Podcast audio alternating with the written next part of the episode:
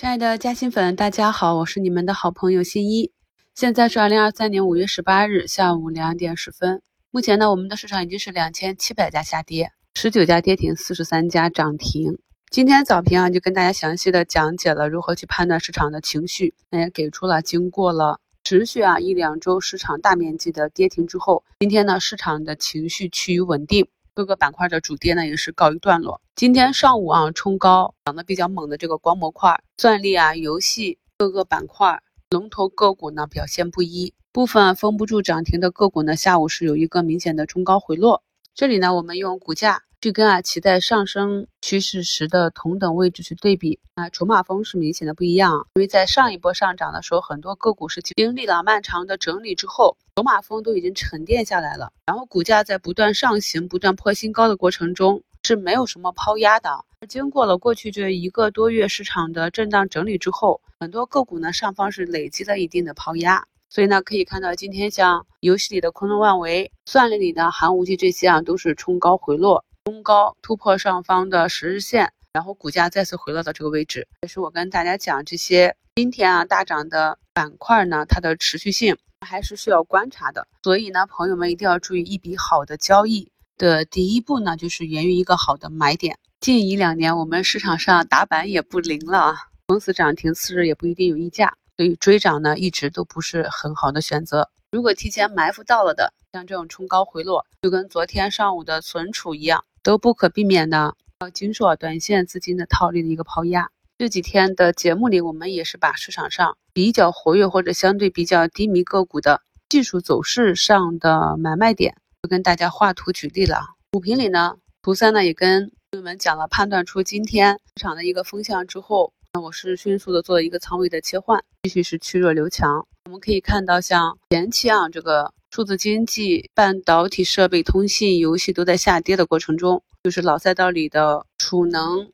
风电啊，有资金去尝试着做估值的修复。那今天呢，就是明显的集体走弱。本周呢，也是有嘉兴粉在专享问答里让我帮忙看一下这个宁德的压力和支撑区间。那也可以看到，目前呢，股价也是到达了一个震荡区间的上轨受阻。所以像今天这个情况，我们看到老赛道这里除了趋势走的比较扎实，有大订单利好的东方电缆还是维系在一个原有的趋势上，其余的大金重工、阳光电源、宁德时代都是有明显的调整，就是短线资金做防守的一个表现。我们做好了预判之后，观察到了市场上股价的这种变化，那么对于中短期来讲，朋友们可以根据自己的操盘预期、持股情况去做相应的应对。大的储能、风电、充电桩仍然是在这个老的赛道股里面啊，内部成长性相对较好，盈利能力呢是不属于景气度下滑的趋势行业。但是呢，目前不可否认的也是受到新能源整体向下的负贝塔行情，所以呢，估值受到压缩。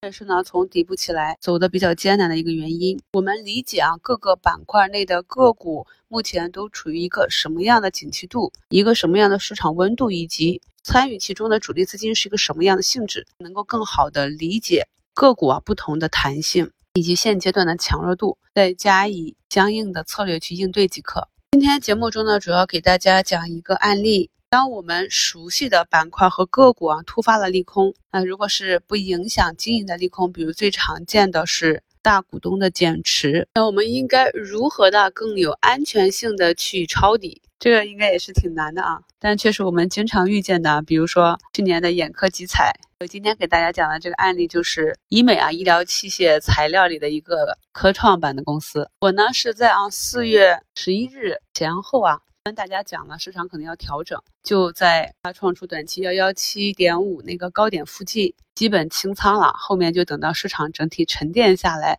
再看给不给低吸的机会。那么它在四月二十七日呢，还走出一个百分之十五点六的这样一个单日大阳线。我当时呢也没有说懊恼啊，那一波没有吃到，因为我们不可能把市场上所有的上涨波段都吃到，只要了解这个公司，耐心的等待机会即可啊。这不过了两天。节日回来，五月五日公司就发了减持公告，竞价呢一个向下跳空的缺口，直接呢就一路下杀啊，今天这个案例就是来解决的这样突发利空，我们呢如果是有持股该如何自救，或者想要去抄底的话，如何合理的布局？朋友们看一下节目简介中的图一，熟悉的公司啊，突发利空，那这个利空呢一定是不能够影响你企业经营的。如果企业经营的基本面发生了变化，成长的逻辑发生了变化，那就是实质性利空了。所以一些不影响经营的短期利空。有一些短期资金呢想要避险出去，那也有一些想要建仓的资金呢顺势打压，各种情况都有啊。那我们就看到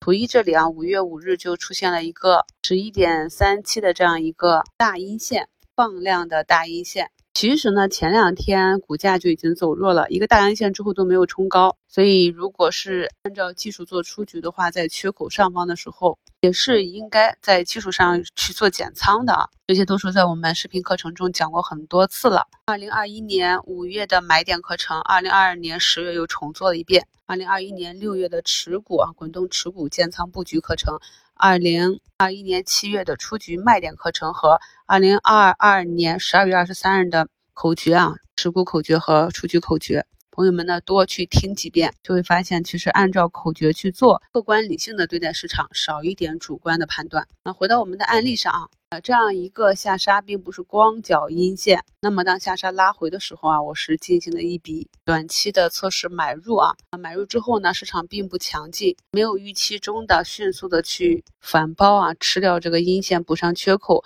股价呢，而是继续的。保持一个下行，这是由于近期整个医美行业、消费行业走的比较低迷，所以有这种板块的负贝塔行情，股价走成这样也是可以理解的，我并不着急。然后在持续的调整中，我们可以看到市场是连续走出了五根下影线啊，就是下砸拉回，下砸拉回啊，这种也是比较典型的，是由主力去运作的。那么一直到昨天，股价突然的下杀，刺到了年线，那我就按技术啊去进行的。第一次回补仓位，关于回补仓位的课程也给大家贴到节目简介中。新朋友呢，点击我的头像进入我的主页，就可以看到我是有三张专辑的啊，每张专辑针对的内容不同，希望朋友们都能订阅起来，都可以系统性的去学习一下啊。回到节目简介中的图一，大家可以看到五月五日的分时，我是等到股价止跌企稳之后才进行第一笔买入，所以当日的开仓呢其实是有浮盈的。后期呢股价不及预期，按照计划在昨天回补仓位之后，看一下图二就是昨天的买点，大家可以看到我昨天分时的买点呢是偏左侧的，主要呢就是按计划在年线挂单。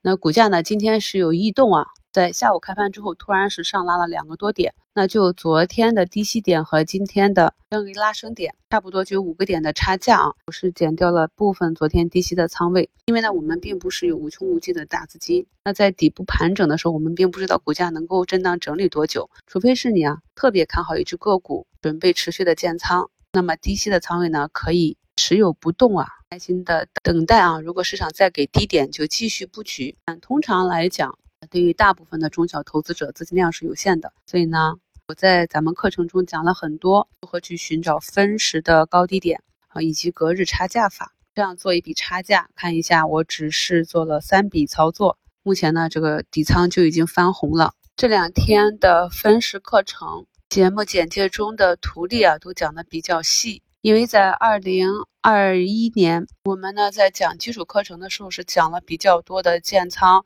滚动持仓和出局案例的，今年呢，一方面是我自己的操作也比较少，另一方面呢，我们主要讲的是板块这种波段性的行情，所以这几天的加课呢，也希望新朋友们多多理解啊，老朋友们也可以复习一下。对于这两天我们在节目简介中贴的案例，还有不理解的地方呢，也可以在今天的互动话题里留言，在本月的视频直播中呢，我会跟大家再详细的展开讲解。所以呢，对着熟悉的标的。哪怕市场短期呢走的比较低迷，我们有一个中远期的目标，又有一个技术体系支持，那么相信啊，大部分的投资都能够走到最后啊，我们预期的彼岸。感谢好朋友们的一路支持，我们明天早评见。